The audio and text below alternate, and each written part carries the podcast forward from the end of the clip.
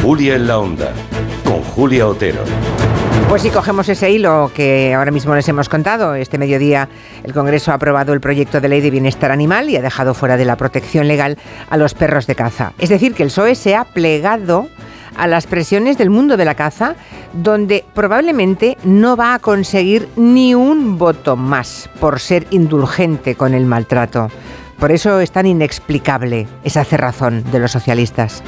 Unidas Podemos, seguramente para rebajar la tensión acumulada en la coalición, ha votado con los socialistas, aunque los ha cargado de reproches y con razón.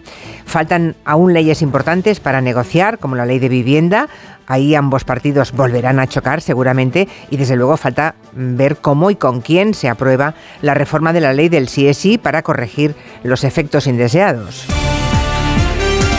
Y por todo eso, por toda esa melea a propósito de esos desencuentros entre socios de gobierno, vamos a abordar en el tiempo de gabinete cómo se están gestionando las diferencias entre los partidos de la coalición. ¿Realmente hay diferencias de criterio insalvables? ¿O estamos en la fase electoral en la que subrayar las diferencias para mantener la parroquia propia es lo más importante?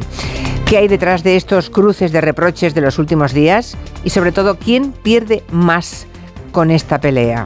Nos lo preguntaremos con Carolina Vescanza, Angélica Rubio y Julio Leonard.